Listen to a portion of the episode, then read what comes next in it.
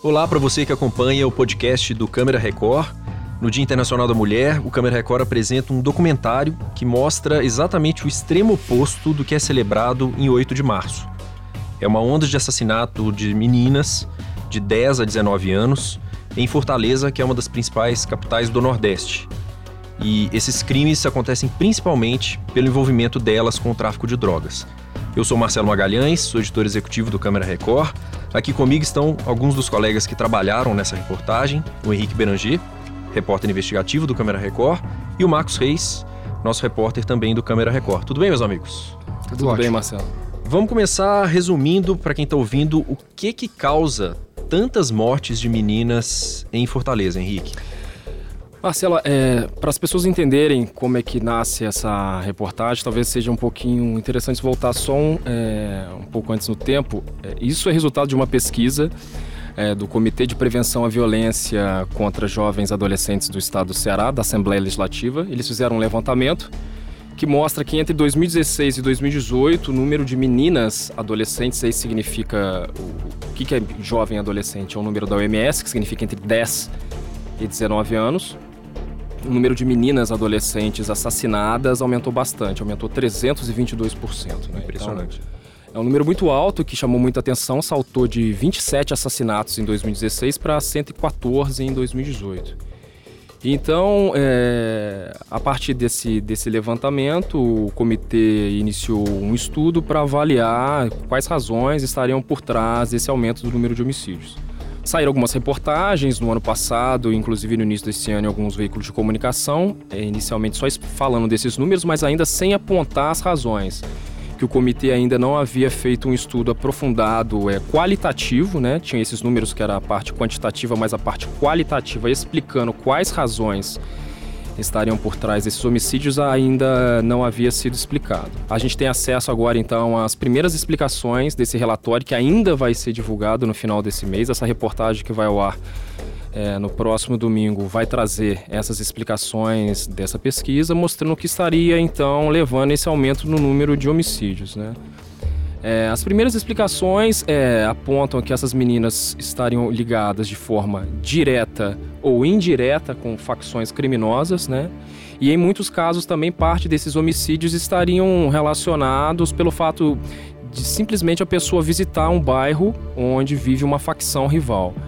Então, não necessariamente são meninas envolvidas com o tráfico de drogas, mas pode ser que, por exemplo, ela tenha visitado um bairro onde era uma facção rival ou até mesmo porque ela namorava alguma pessoa envolvida com uma organização criminosa e aí ela foi chamando decretada que seria pelas redes sociais é, marcada para morrer. E vocês que visitaram Fortaleza, né, Marcos? Vocês perceberam que lá claramente uma divisão muito muito explícita de, é, do, do, domínio do tráfico de drogas naquela região. Né? São duas grandes facções que entram em conflito e essas meninas sentenciadas, que é o nome que a gente deu para esse documentário, estão exatamente no meio dessa, dessa guerra. Né?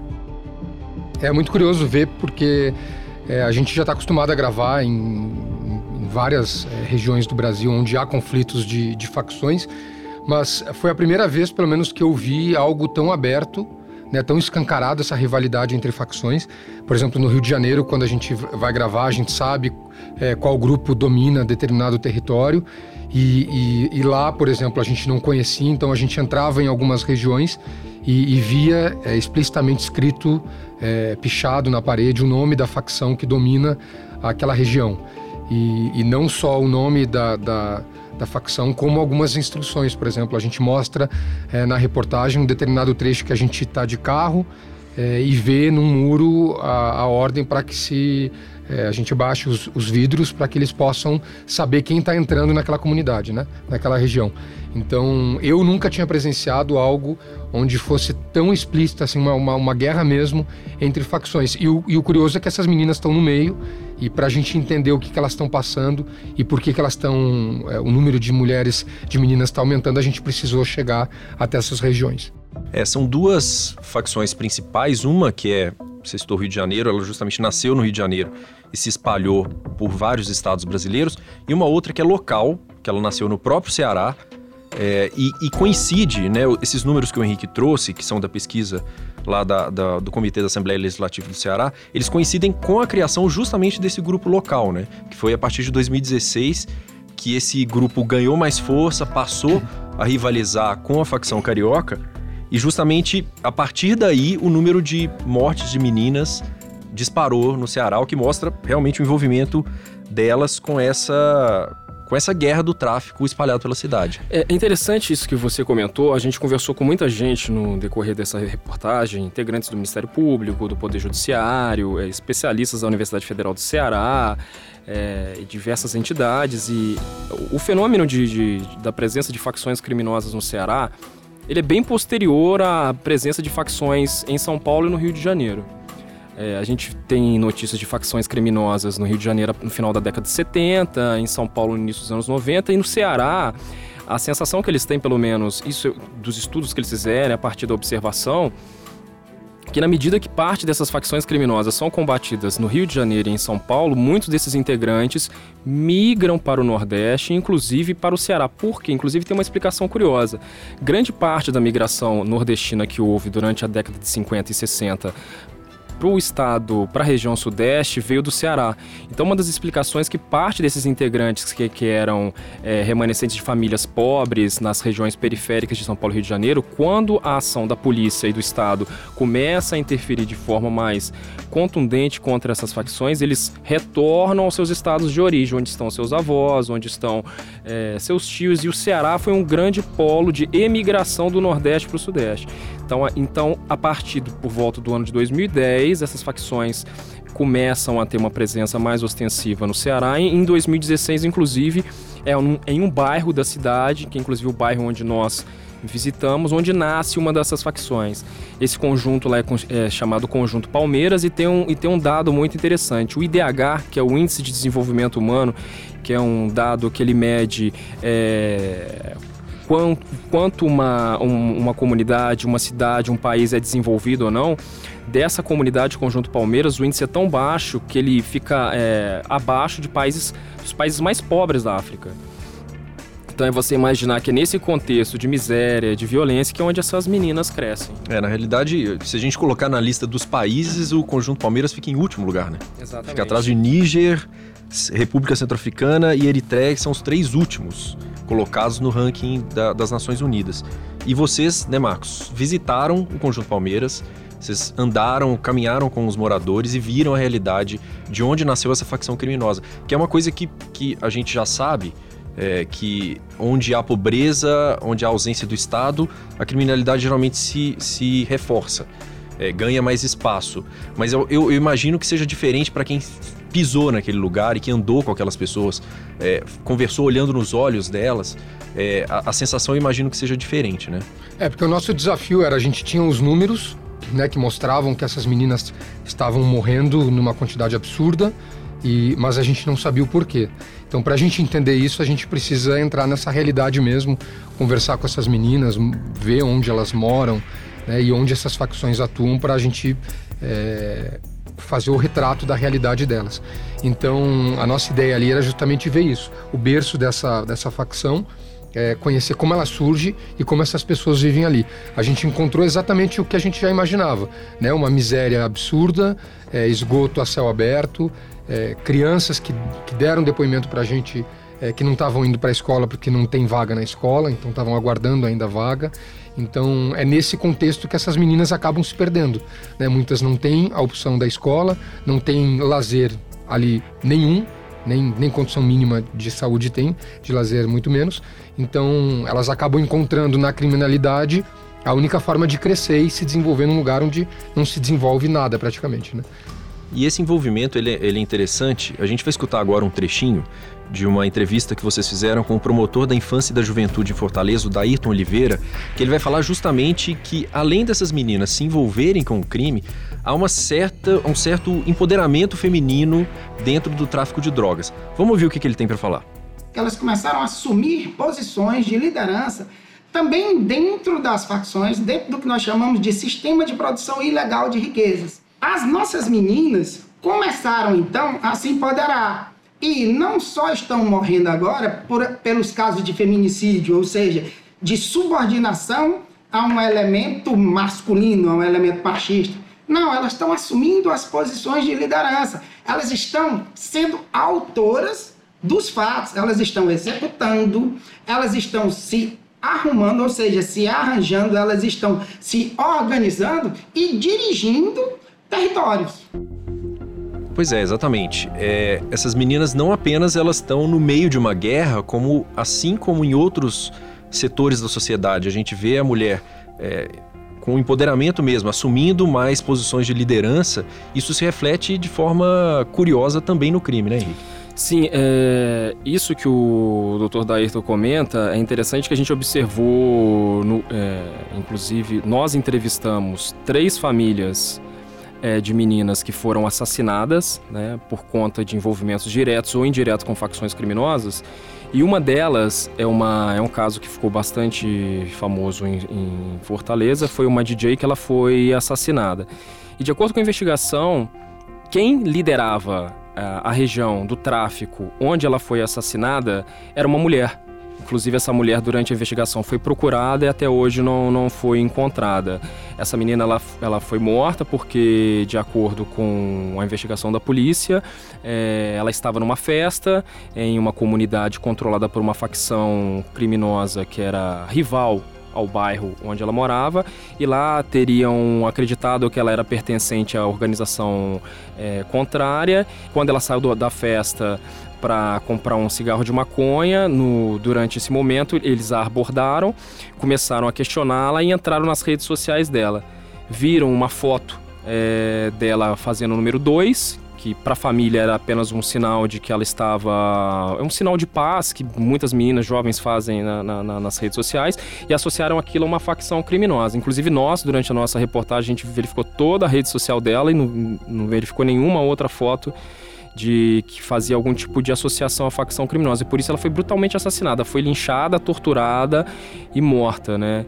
É, então, é isso que você está falando a respeito do, desse empoderamento. A gente vê, inclusive, no estado do Ceará, mulheres controlando facções em determinadas regiões. Que não era comum, né? Porque a gente sempre associava, sempre via a mulher associada só a, como namorada do traficante.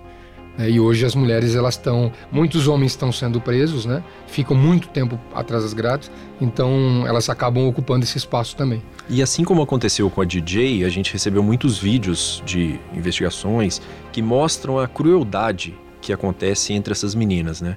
É, tem um vídeo que eu, que eu achei impressionante, não pela violência em si, é, mas pelo que ele simboliza. É um vídeo de uma, de uma mulher, provavelmente né, envolvida ali com o tráfico de drogas, e que ela, ela é atacada com uma tesoura. E não é uma tesoura para machucá-la, na verdade é uma tesoura para cortar o cabelo dela, para cortar o símbolo da, da feminilidade mesmo, da vaidade da mulher. E, e, e, essa mulher ela tá com, com uma criança, no, a filha, no, nos braços, e a menina grita: pelo amor de Deus, não quero que minha mãe morra, tio, para com isso. Mas na verdade o, o, o, o, alvo do traficante não era não era a mulher, não era a saúde dela, não era a vida dela. Na verdade era um, um símbolo da, da feminilidade mesmo, que é o cabelo. É, esses crimes, eles, eles, é, eles chamam a atenção não só pela estatística, mas também pela brutalidade, como você comentou. Tem casos, inclusive, que meninas são mutiladas, cortando, os traficantes cortam os seios da menina ainda viva, tem casos em que a menina ela é incendiada viva, é, tem casos em que a menina ela é mutilada, partes do corpo ainda viva. Então é um nível de brutalidade muito grande que a gente nos remete a períodos históricos da Idade Média, de confrontos entre tribos, é, que não basta apenas você eliminar o rival, mas você precisa ter um exercício de poder sobre o corpo, do corpo do rival, que é você mostrar que, a, que seu nível de brutalidade é tão alto para que, de certa forma, você faça o outro te temer, os grupos rivais. Porque quando eles fazem esses crimes, eles também gravam em vídeos, colocam em grupos de WhatsApp, em redes sociais, alertando as facções rivais do que, que vai acontecer com eles caso eles permaneçam no tipo de postura de violência em relação a, a essa facção.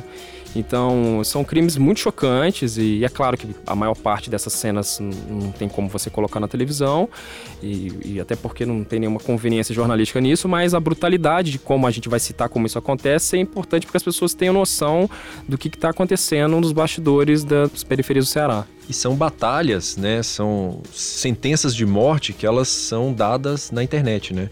Vocês entraram Sim. em perfis de de facções e, e puderam perceber um pouco dessa, desse conflito que acontece também nas redes sociais. É o que eles chamam de decretar, né? Então, que agora é, virou é, corriqueiro entre eles. Então, é, uma das nossas personagens, inclusive, uma adolescente que está apreendida hoje justamente por ter cometido um crime, é, por ter matado outra adolescente, é, ela foi decretada. Então, é, por algum motivo ou por ela ter feito um, um gesto na internet que possa ter parecido é, de outra facção ou por ela ter frequentado um território de uma facção rival, ela foi decretada. E essa decretação vem pela internet. Então ela recebe um aviso é, que ela vai ser morta. Então ela recebe e aquilo é público. Então a gente jogou é, na, na, nas redes sociais os nomes, é, alguns nomes de, de facções e, e, algumas gírias que eles usam para conseguir chegar a essas comunidades. E, e, lá a gente começou a ver muitos adolescentes, é, muitas meninas e falando abertamente sobre crime, sobre decretação e sobre os mandamentos de uma facção. Ou seja, na internet isso virou muito comum.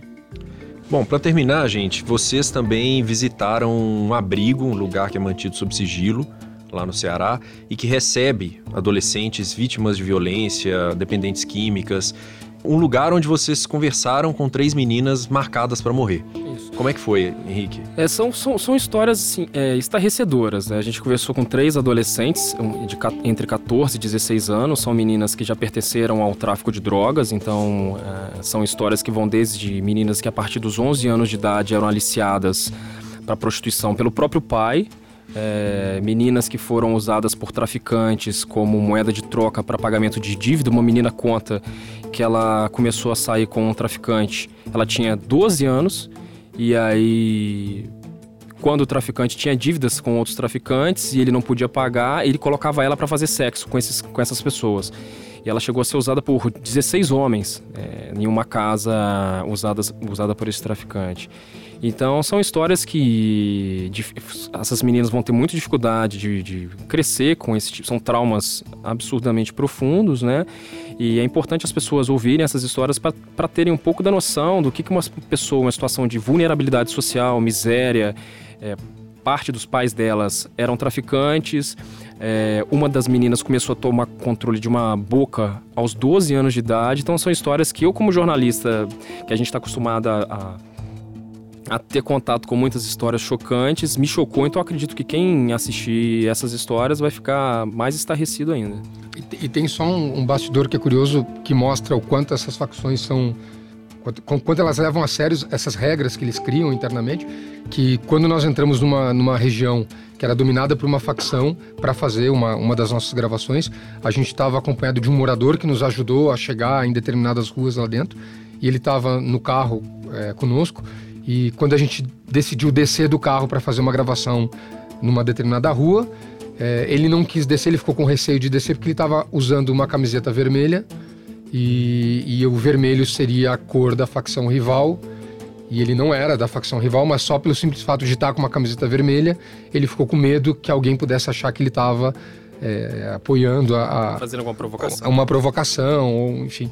Então a gente teve que emprestar um casaco é, uma jaqueta do nosso repórter cinematográfico para ele esconder a cor vermelha e poder sair tranquilamente. Então, só para as pessoas terem uma ideia do quão perigoso para essas pessoas que vivem lá, como elas ficam sem saída mesmo diante dessa situação. É a ausência do Estado, né? É uma expressão que todo mundo conhece, onde a, a presença da instituição que prevalece ali são as facções.